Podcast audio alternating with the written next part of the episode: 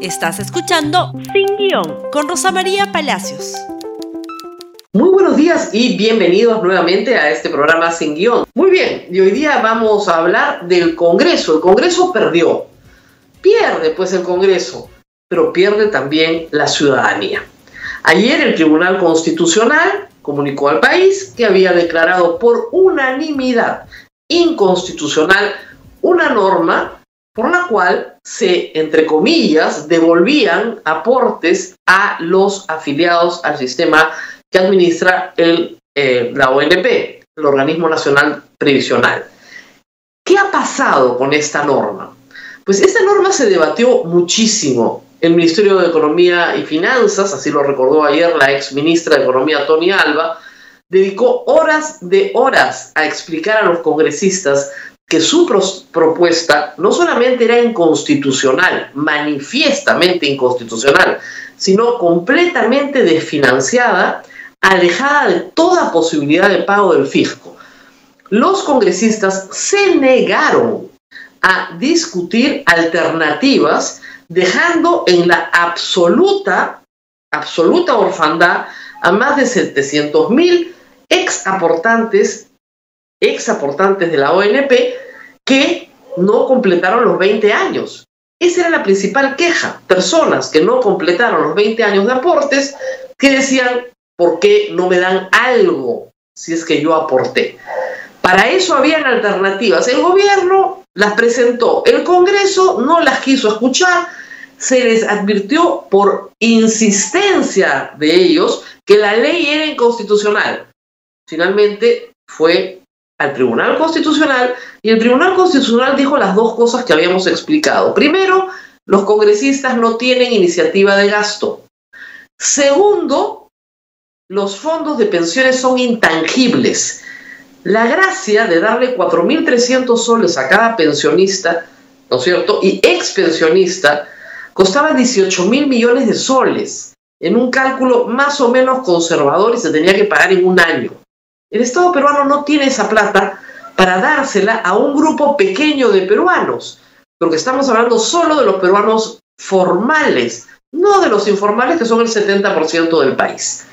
Se dijo, se advirtió, se explicó, se rogó, se imploró, amenazaron a la ministra, persiguieron a la ministra y finalmente el Tribunal Constitucional, por tercera vez en menos de seis meses, le dice a este Congreso que no sabe legislar por unanimidad. Es una vergüenza. La función legislativa nunca estuvo peor representada en la historia del Perú. En menos, reitero, de seis meses, tres sentencias del Tribunal Constitucional. La primera, diciendo que los congresistas no pueden modificar contratos. La segunda, diciendo que los congresistas no pueden regalar ascensos. Y la tercera, diciendo a los congresistas que no pueden regalar plata ajena. ¿Tenemos la oportunidad de cambiar esto? Sí. Tenemos la oportunidad de elegir mejor el 11 de abril. Elijan a personas que conocen la Constitución y que tienen capacidad legislativa. Es decir, son capaces de elaborar una ley, una reforma constitucional, no solamente los representan o fiscalizan, no, son capaces de elaborar una ley. Estos congresistas por tercera vez han sido declarados, y vienen más, no son capaces de elaborar una ley. Aplican de manera inconstitucional las normas. Hay que decir que en la primera votación de esa norma la ONP, solo tres congresistas votaron en contra. Estamos hablando de los congresistas Gino Costa, Daniel Olivares y Alberto Belaunde. Tres de 130. Los demás votaron a favor o se abstuvieron, incluidos los de la bancada morada, hay que decirlos. Por ejemplo, el actual presidente de la República se abstuvo. Tuvimos una larga discusión por eso. En estas circunstancias no se puede honestamente un congresista abstener cuando se está votando una norma manifiestamente inconstitucional. Pero reitero, incluso en la, votada, en la bancada morada, las congresistas Lizarra, que es abogada y sabe que es inconstitucional, y Zenaida Solís votaron a favor. Es decir, el populismo es una plaga, es una plaga que se mete en el cerebro y en el alma de la gente. Hay, yo creo, congresistas que no saben nada sobre constitución y que creen que el dinero es infinito y, bueno, creen que se puede regalar. No hay maldad, hay ignorancia, pero otros sabían perfectamente que esto no iba a pasar, que es manifiestamente un disparate, pero que juega con las expectativas del pueblo, que manipula a la población. Y no faltará el candidato como un resti que dice cuando yo sea presidente se los voy a dar. Es una vergüenza lo que le ha pasado al Congreso. Ayer, por si acaso, también perdió el Congreso parte de sus privilegios. Se aprobó por segunda votación la modificación de la inmunidad parlamentaria.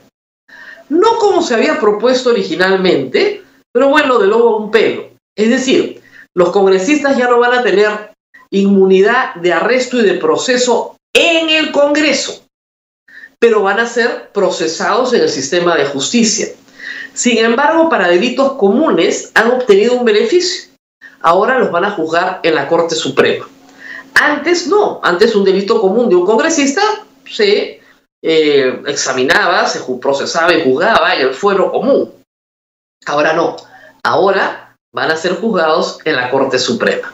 Pero al menos se quitaron la inmunidad de arresto, con lo cual esperemos muy pronto se proceda con el congresista, por ejemplo, Humberto Acuña, condenado, condenado, el cual ha estado presidiendo una comisión sin que haya mayor problema. Atención, no se les quita el beneficio ante juicio tampoco. Los delitos cometidos en el ejercicio de su función o de función pública tienen que pasar por todo el proceso en el Congreso de la República para que finalmente puedan ser juzgados en la Corte Suprema. Eso no ha cambiado.